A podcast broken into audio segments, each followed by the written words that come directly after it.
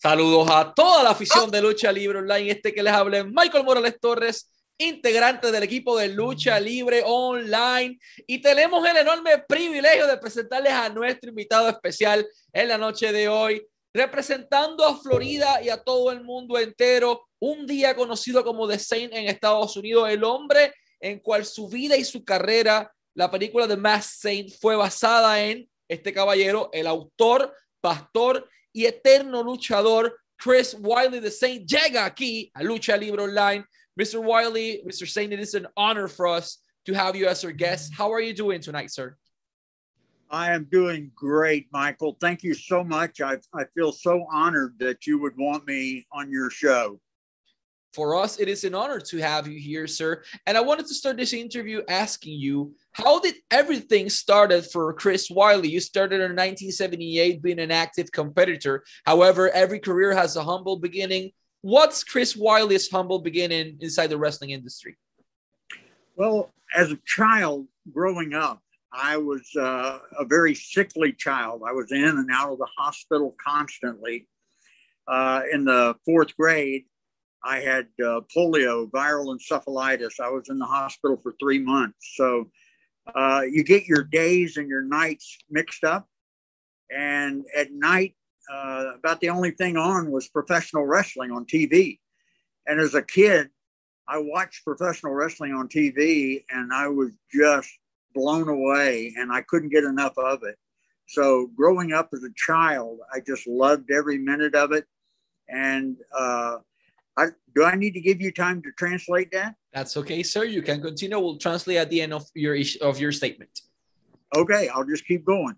Yes, sir. Um, and then when uh, when I was in junior high school, um, my my doctor sent me to a, a clinic, uh, and they tested me for allergies, and I was allergic to everything. That's why I was so sickly. I didn't have an immune system.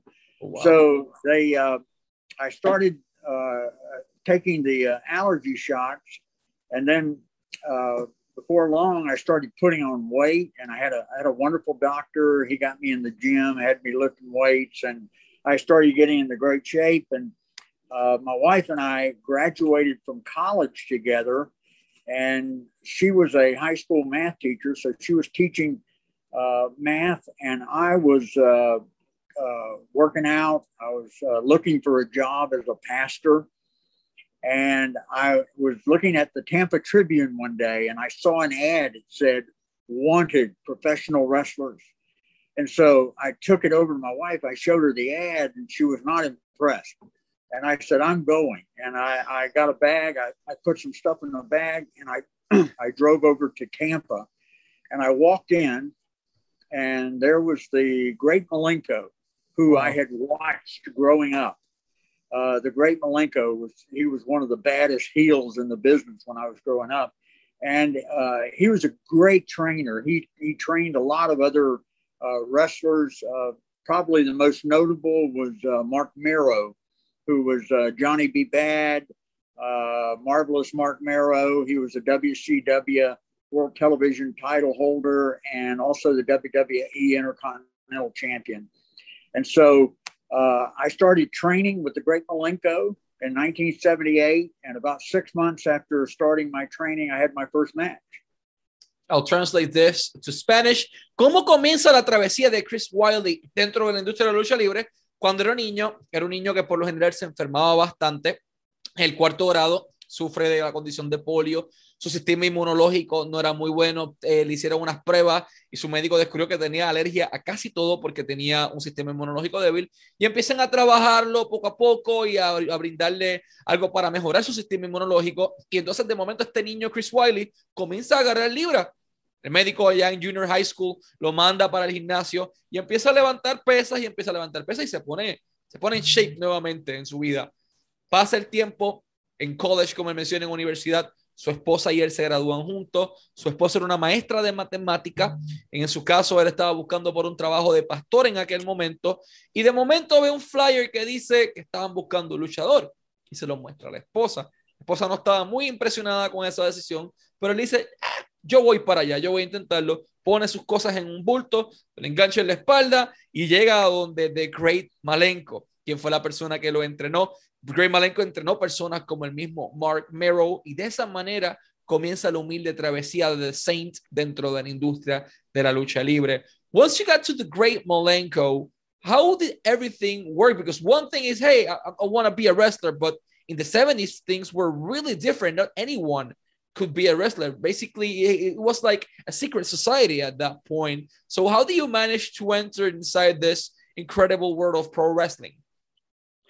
Well, uh, I've often said to people, you know, I, I had the opportunity to speak in a, a lot of different places, and uh, a lot of times they show the movie and then ask me to speak afterwards. And I always have young people come up and say, How can I be a professional wrestler? I'd like to be a professional wrestler. Well, these days, there's probably a thousand wrestling schools all across uh, the nation and Puerto Rico. Uh, but uh, I tell them you can get into wrestling, but to to be a star in wrestling, it's not what you know, it's who you know. And so that's what happened with me. Uh, the reason that I got a break was because of the great Malenko. He could, you know, tell me who to talk to.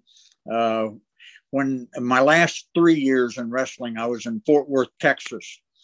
And uh, when I went out there, I called uh, Larry, uh, the great Malenko, and said, "Who do I talk to?" And he he didn't hesitate. He said, "Talk to Bronko Lubich. Bronko Lubich. He works for the office, and uh, tell him I, I sent you. And so, you know, that that's the way you had to make it in those days. It was it was not what you knew, it was who you knew. So um, it still it worked out great for me though.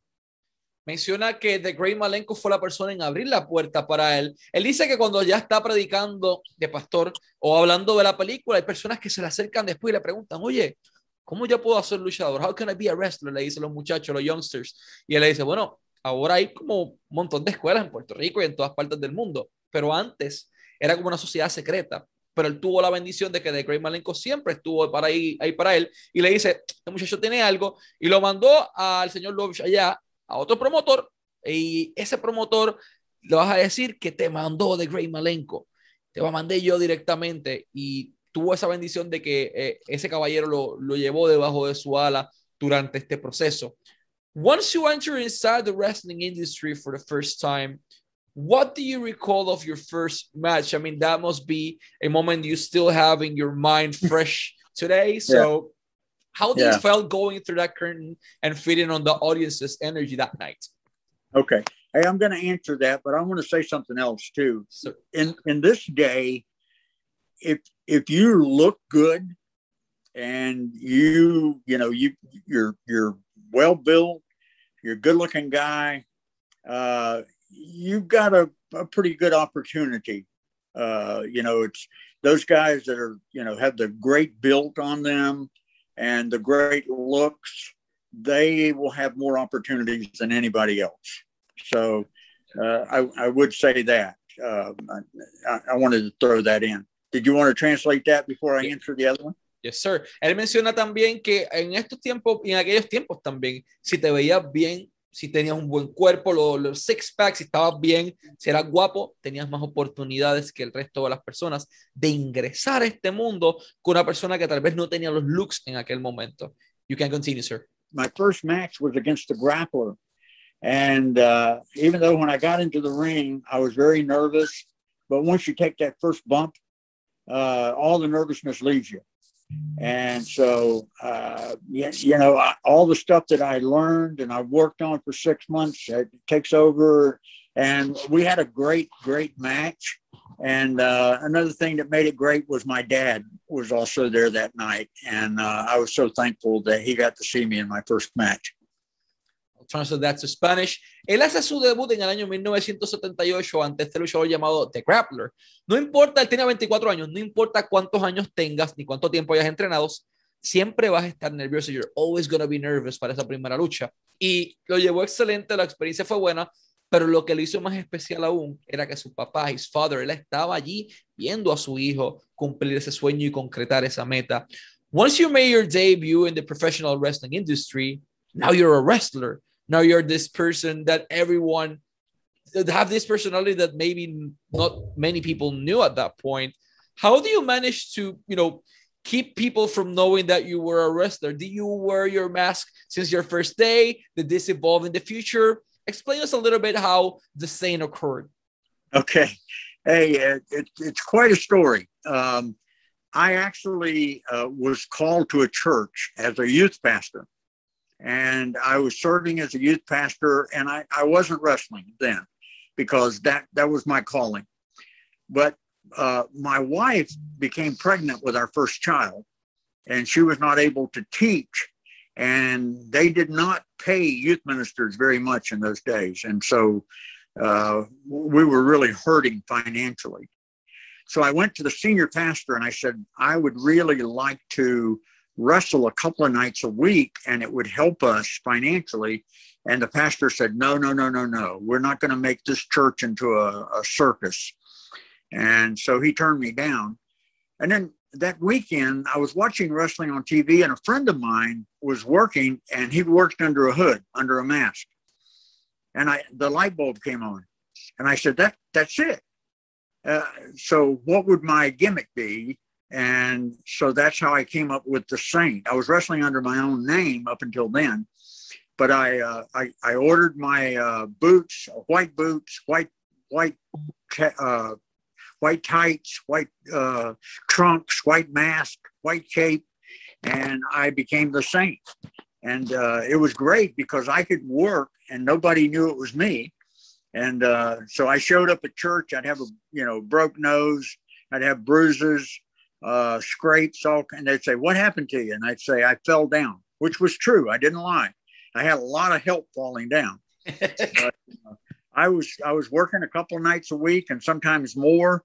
And uh, you, you, know, I didn't do anything wrong. The church, I, I was still serving the church, but I was also meeting the needs of my family, and so that's how the saint came to be. And I, I wrestled as the saint for the remainder of my career until I got out in 1988. I'll translate this incredible story to Spanish. This is really interesting. Él menciona que él estaba trabajando como un pastor de jóvenes, tiene esa llamada de Dios y de la iglesia, le encantaba lo que hacía, pero la situación económica a los pastores de jóvenes no, no le pagaban mucho, no estaba ganando mucho dinero y él pues le dice a su esposa, bueno, hay, tal vez tengo que luchar algunas noches adicionales e incluso se lo propone a su jefe. Le menciona, ¿por qué no puedo luchar algunas noches? Y el jefe dice como que, no, no vamos a volver la iglesia un circo. Y sentado viendo televisión, lucha libre, ve a uno de sus amigos con una máscara y ahí lo cubre todo a la mente y dice, I got it, lo tengo, voy a luchar de ahora en adelante con una máscara. Pide unas botas blancas, unos trunks blancos, unas, unas malleras blancas, una capa blanca, una máscara blanca completamente. Y a partir de ese momento nace The Saint en Estados Unidos, que luchó con ese personaje por el resto de su carrera. You worked in so many places during your career. One of those places was Texas with the Von Erichs for a while. Right. How was your experience working with this family that all their lives was dedicated to this industry? You know what? What a truly uh, amazing, amazing family, uh, and yet a family that dealt with such tragedy. Yeah. Uh, right before I left to, to move to Texas in 1985, right before then, I think 1984, uh, David, the oldest son, David passed away in Japan. Uh, then when I got to uh, Texas, while I was there, uh, Michael Von Erich uh, passed away. And then after I, I left, you know, Kerry passed away, and then their younger brother, Chris. And so, you know, the only one left is Kevin. And uh, that was very tragic. But I don't know if you know how big the Dallas Cowboys are in Texas. They're yeah. pretty big. But right under that, in my day when I was there, right under the Cowboys was the Von Erichs. Wow. I mean, they were they were icons in Texas, and uh, it's amazing. Kerry uh, uh, Kerry was supposed to wrestle someplace. He was running late. He called the uh, sheriff's office, and the sheriff's office gave him a a uh, police escort to the to the stadium to wrestle. You know how, how many wow. guys get that kind of treatment? Uh, but they were you know, just revered. Uh, and it was it was a real honor to uh, to be able to work for uh, WCCW while I was there. Translate this to Spanish. Trabajó entre los múltiples roles que tuvo en su carrera. Trabajó en Texas con la familia Von. Él dice una familia tan talentosa, llena de legado familiar, pero con una experiencia y una vida tan trágica. Sus hermanos poco a poco, todo el mundo sabe la tragedia ocurrida con los Von con Michael y con todos, con Kerry. El único que quedaba era Kevin y todavía este, sigue vivo, gracias a Dios. Eh, y lo interesante de esto es que él menciona que en Texas habían dos cosas enormes. Dallas Cowboys de la NFL, aquí arriba, y muy cerquitita, close second place, the Von Erich family. Estaban ahí, tie to tie. ¿Cuán grande eran los Von Erichs en Texas? Uno de ellos tuvo escolta de la policía para poder llegar a tiempo a un evento. Así de grande era esta familia, su experiencia fue bonita trabajando con ellos y disfrutó cada segundo de trabajar junto con la familia Von Erich eh, allí en Texas en WCCW.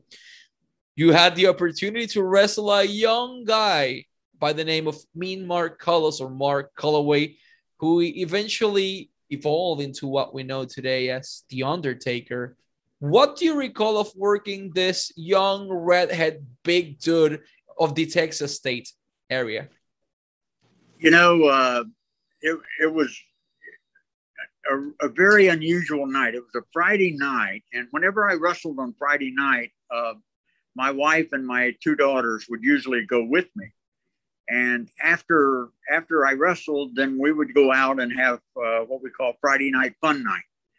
And uh, so usually after I worked the match, my family gave me enough time to get a shower and get dressed, and they would meet me in the parking lot. On this particular night, uh, I had already wrestled, and I was in the dressing room, and the promoter came in and said that uh, whoever was working against Mark uh, was not going to be there, and so he needed somebody to work twice. And I raised my hand. I said, I'll, I'll do it. And I did it because I knew that this kid was going to be a superstar. Mean, he, my goodness, he's six foot eight, you know, 315 pounds. And then when I wrestled him, he had a flat top. He looked like Howdy Doody, uh, but he was just a great, great kid. And uh, so I, I, had to tell the referee, uh, I said, hey, please go out, find my girls and tell them not to leave. Tell them I'm going to wrestle again, but don't tell them who I'm working against. And he said, okay, okay. So he went out, he found my wife and my two girls. He came back. He said, I found them. They're going to wait for you. I said, great. So the time came for the match. I got into the ring and uh, I found my wife and my girls. I found them there and uh, uh, the lights went down. And when uh, Mark walked into the building and they saw him. My little girl started crying, and my wife uh, picked her picked her purse up real quickly and started going through her purse. And I thought that was kind of strange. But anyway, Mark got in the ring. We uh, we had about a 20 minute match. It was just, I mean, one of the greatest matches I've ever had. It was a great, great match.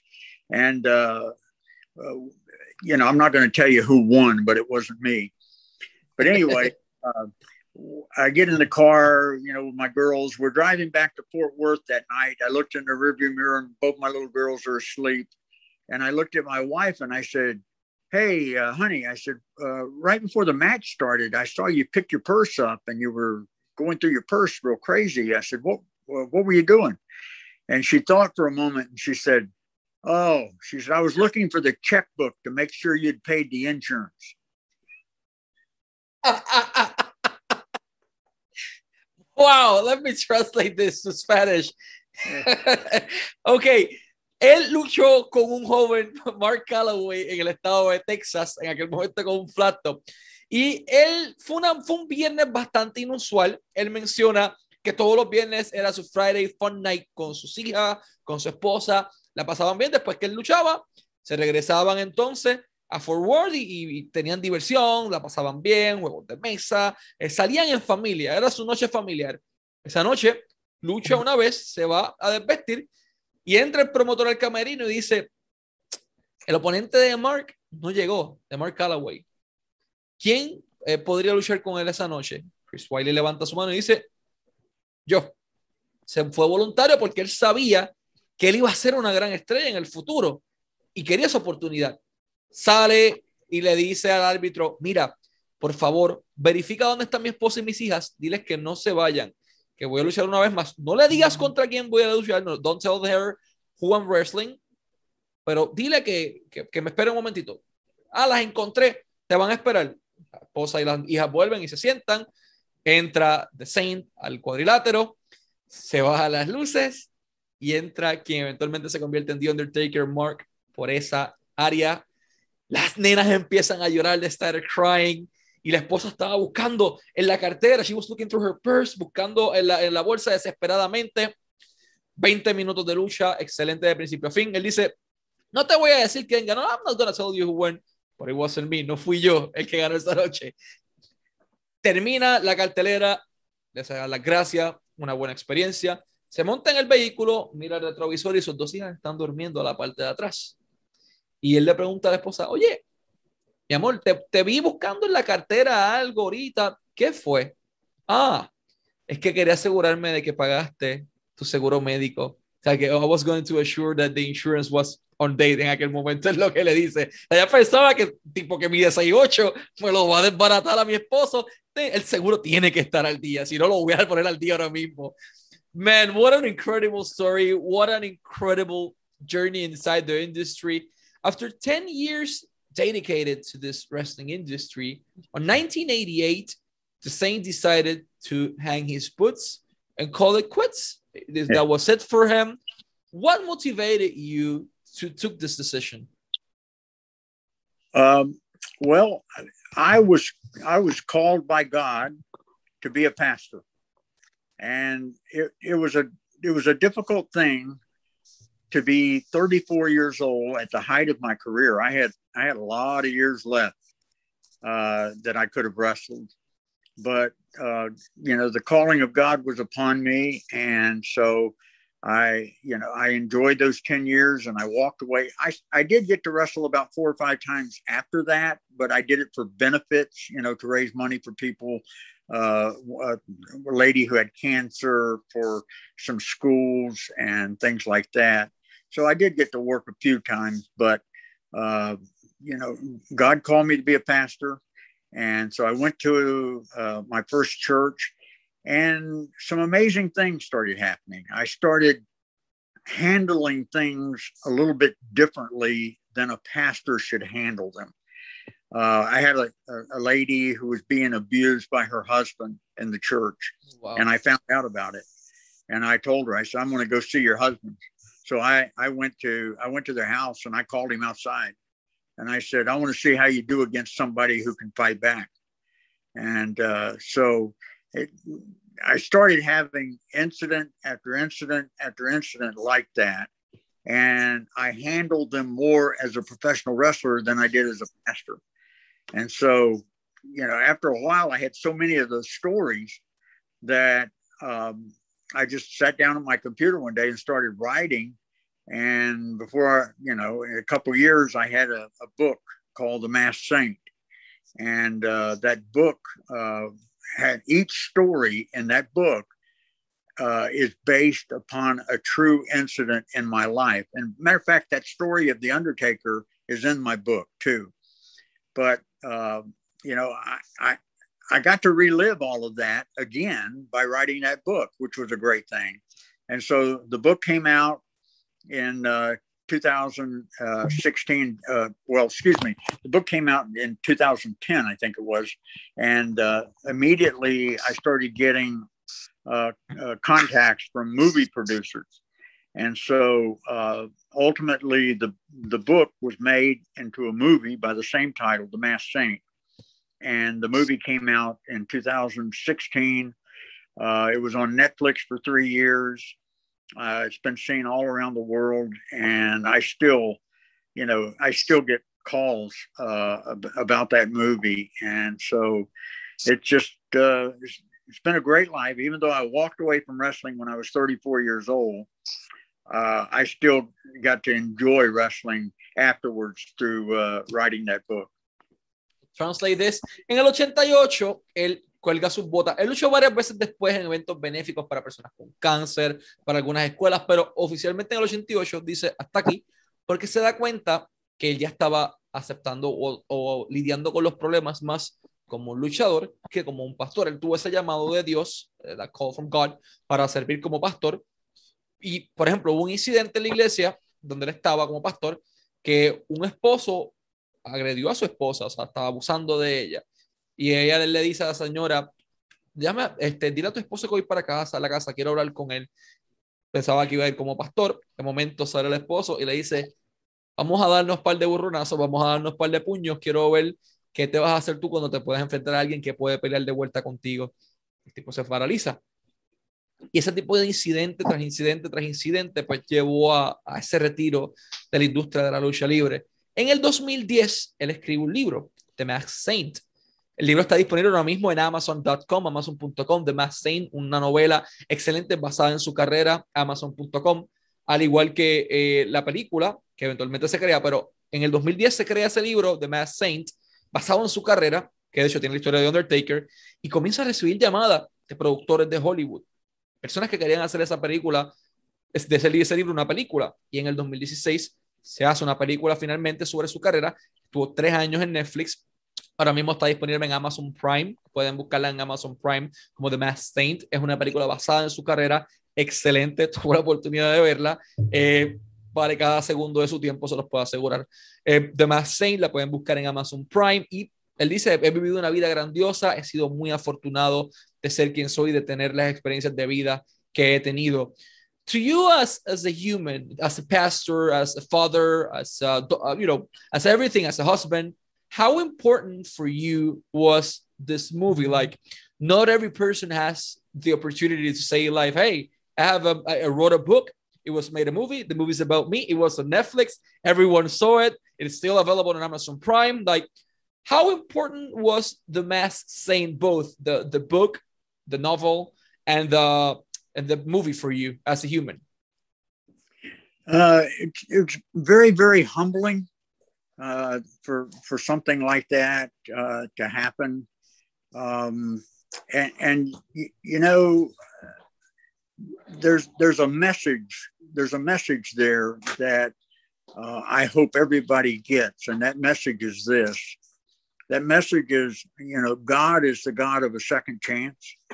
Uh, he gave me so many chances, you know, a second and a third and a fourth chance, and, and I'm still getting chances. Uh, one of my favorite passages of scripture is Jeremiah 18, 1 through 6, where he told Jeremiah to go to the potter's house and he'd teach him a great lesson. And when Jeremiah got there, he saw him, saw the potter working with the clay.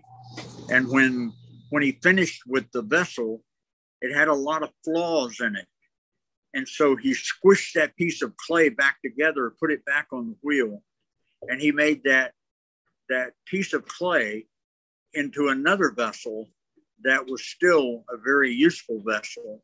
And then God said, Cannot I do the same with you as the potter has done with the clay, or as the clay is in the hands of the potter, so are you in my hand, O house of Israel. And so that's the story of my life. When I when I came to God, I had so many flaws. And God took me with all my flaws and he put me back on the wheel. And he made me into a new vessel, one that was still useful. And so when people see the Masked Saint, I hope they see that we serve the, the God of a second chance because that's uh, the story of my life. It's a beautiful message. I'll translate this to Spanish. Él menciona que cuando, obviamente, humbling, él se siente humilde, se siente contento de, de poder contar con, con, una película hecha en su carrera y en su vida.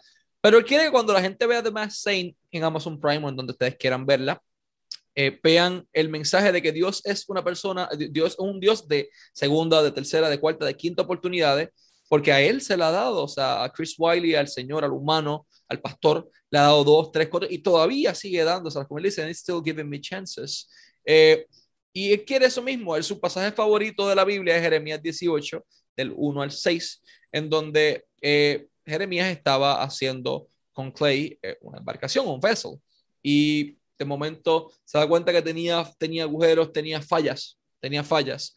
Y con ese clay que quedó hizo otra embarcación completamente distinta que estuvo mucho mejor y Dios le dice eso mismo a él, el hecho de que, eh, bueno, lo que tú hiciste con ese vessel, yo puedo hacerlo contigo, refiriéndose a que, mira, tuviste una oportunidad, la primera no quedó tan bien como pensaba, la segunda quedó bien, y por eso Dios es un Dios de oportunidades, y eso es lo que Él quiere que las personas vean a través de, de, esta película de Mass Saint o del libro de Mass Saint. Ambos están disponibles en Amazon, como les menciono. Excelente y es un must para sus vidas. O sea, envía un buen mensaje. Sir, before we go to our last question, it's been an honor for us, an absolute honor to have you as our guest. Even wearing the mask, like you told me earlier that you were going to wear it, and I said, like, "Oh, that's so cool." But when I saw it, I was like, "That's that this is not Chris Whitley. This is this is the saint once again. And and I feel humbled uh, that you did that for us. It means a lot. Thank you very much. Last but not least, what message can you send to all the people out there that are struggling in life right now, that don't know where to head, they don't know how to start doing things. They're just, you know, they're simply lost. They don't know how to what to do next or anything. What message can you send them to don't give up in life, to don't give, to give up on hope, and to keep fighting and pushing for their lives? Well, you know, as a pastor, I, I dealt with a lot of people just like the ones you described that were at the bottom of the barrel and they were trying to find their way to the top. And what I always told them is, is the answer that I'll give you for that is that uh, I believe it's, it starts with God. And it is coming to Him and talking to Him just like uh, you and I are talking and telling Him, uh, you know, that, that you can't take it anymore and telling Him that, that uh, you, you need help and that you're crying out to Him. That's what He wants us to do. He wants us to call out to Him. And He has promised uh, for those that know Him to never leave you and never forsake you. And so, um, you know, there's so many people who've lived bad lives and they think, you know, because of that, all that they've done, that God would not accept them. And, and that is not true. You know, uh, the Bible says uh, that all have sinned and fallen short of the glory of God. And I'm one of those. I mean, I, I'm a sinner saved by God. And it, it, it also says that you know the wages of sin is death but the gift of god is eternal life through jesus christ our lord and uh, God commended himself to us even while we were yet sinners. Christ died for us. And then that beautiful passage that says, if we confess with our mouth the Lord Jesus and believe in our heart that God has raised him from the dead, we shall be saved. And, and that's what I did in uh, my dormitory room in uh, September of 1973. Uh, it was a Wednesday night, just like tonight. And I got down on my knees and I prayed and I asked God to forgive me and to come into my heart and, and, to save me and to use me for his his service. And and then he called me into the ministry shortly after that. But it was you know putting god first in our life uh, that's the only way to live because anything else has got to be secondary. But i guarantee you if you have him first in your life those secondary things are going to be great too.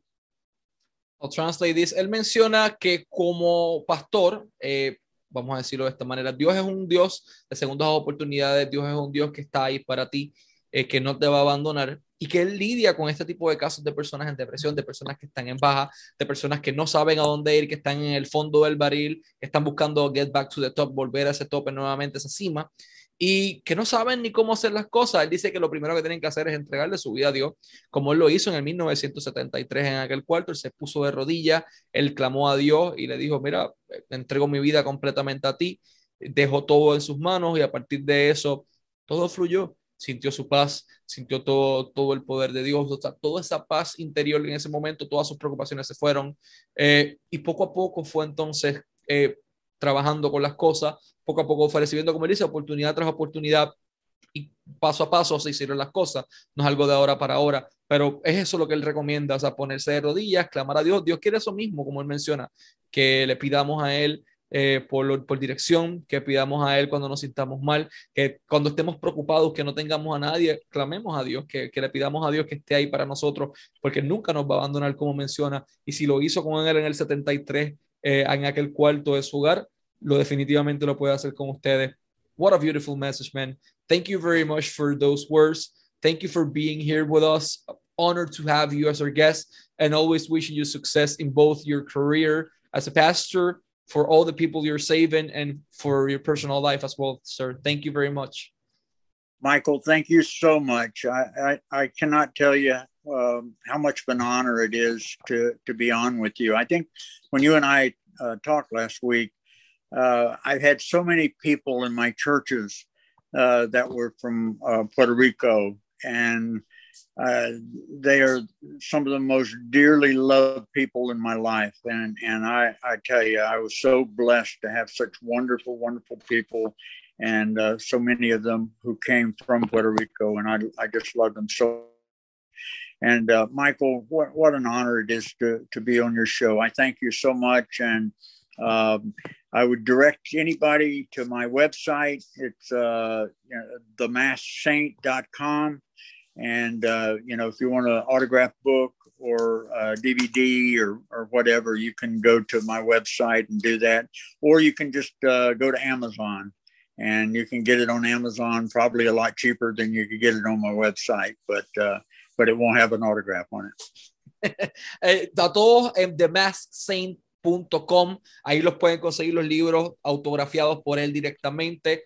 Es algo, una, una, oportunidad única. Vayan y dense la oportunidad. Sir, I'm humble for your words. I'm more than honored to have you as our guest. Thank you very much for your time. And let's wrap it up in Spanish. Este fue The Mask Saint, sí, el original de Saint, el pastor, el humano Chris Whitley y Michael Morales Torres para Lucha Libre Online.